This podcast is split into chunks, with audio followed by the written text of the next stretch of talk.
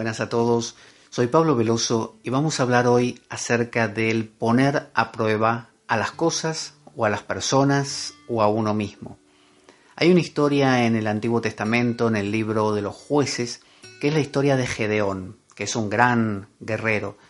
Resulta que Dios habla con Gedeón en la forma de, de un ángel, de una aparición, y le propone que haga cierta tarea realmente difícil, arriesgada. Y él, en lugar de acatar y de aceptar inmediatamente, hace algo que es muy clásico de los judíos.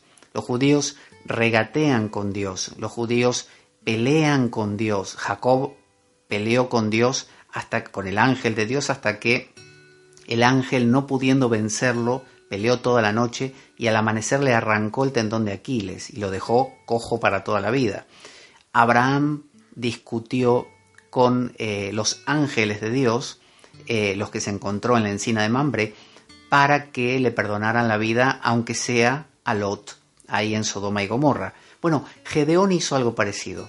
Le dijo a, ese, a esa aparición, a ese ángel, voy a tomar un vellón, es decir, la piel de un cabrito, la voy a poner sobre la era, es decir, ahí sobre la hierba, digamos, y la voy a dejar toda la noche. Si por la mañana, que se entiende que cae el rocío, eh, todo alrededor está seco, pero el vellón está húmedo, entonces te voy a creer. Por la mañana se levanta Gedeón, va a ver el, el vellón y efectivamente estaba todo seco, menos el vellón que estaba empapado. Entonces toma el vellón, lo exprime y llena una jarra con agua, con lo cual constata realmente que había ocurrido lo que él había previsto. Uno diría, bueno, ya está. Sin embargo, Gedeón desconfió.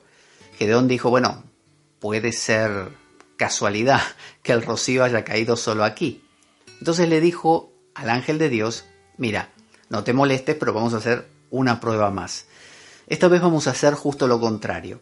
Eh, si por la mañana está mojado todo el suelo, la hierba, pero el vellón está seco, entonces sí eh, te voy a creer y voy a hacer lo que me dices. Entonces, por la mañana se levanta Gedeón y efectivamente encuentra eh, todo empapado alrededor y seco el vellón. Uno podría decir, eh, bueno, eso es jugar con Dios, es decir, está mm, probándolo, tentándolo, debería decir que sí a la primera.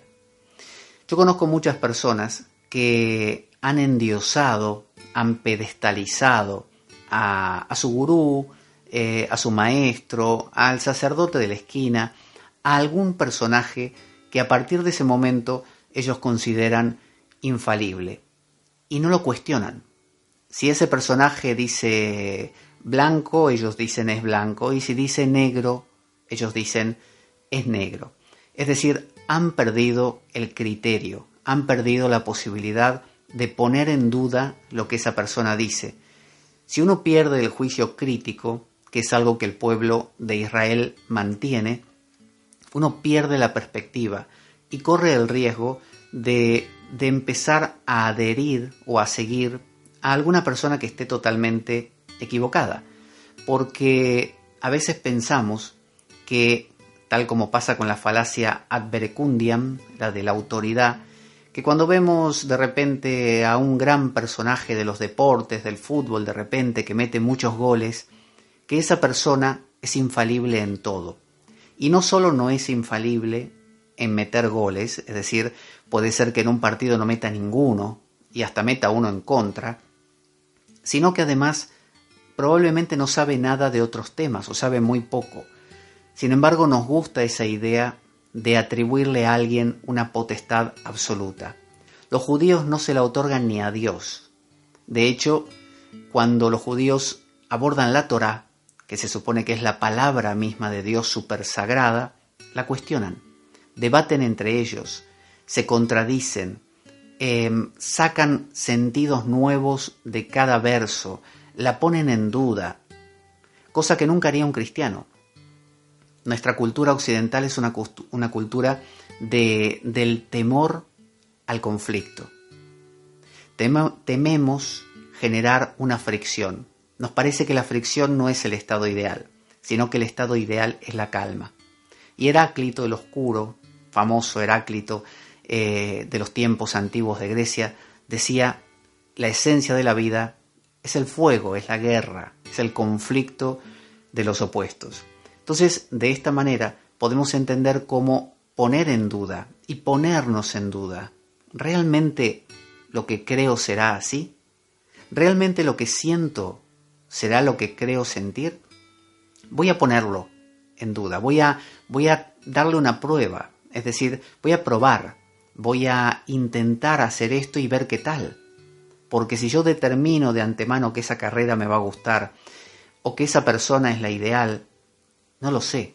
Tengo que probar, tengo que estar, tengo que vivir, tengo que experimentar. Y quizá me dé cuenta de que todo fue una ilusión, que fue un error. Entonces tiene que ver con esa humildad de decir, me he equivocado. Creía que era de una manera y en realidad resultó ser de otra totalmente distinta. Entonces, cuando hablamos de, de Gedeón, de cuestionar dos veces, no una, tiene que ver con, con aquella persona, de repente el papa, el gurú tal, eh, el psicólogo, el filósofo, cuestionar, el político, el líder, cuestionar, ¿será que esta vez, la otra vez quizá lo hizo bien, esta vez lo estará haciendo bien? Ese mandato anterior de este político fue fantástico. ¿Será bueno, por lo tanto, el siguiente? O quizá el siguiente puede ser que sea malo. Si es así, tengo que estar atento y cuestionar.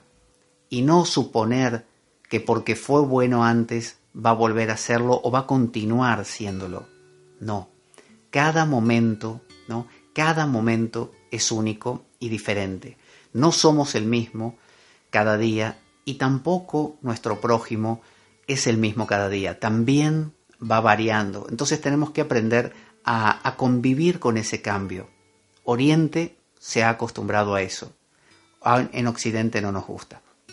Así que la próxima vez en que algo grande suceda y algo nos impacte, como a Gedeón que le hablaba el ángel de Dios, nada menos, Gedeón dijo, momento, momento, vamos a probarlo. Y vamos a volver a probarlo dos veces no solamente una, para pensarlo.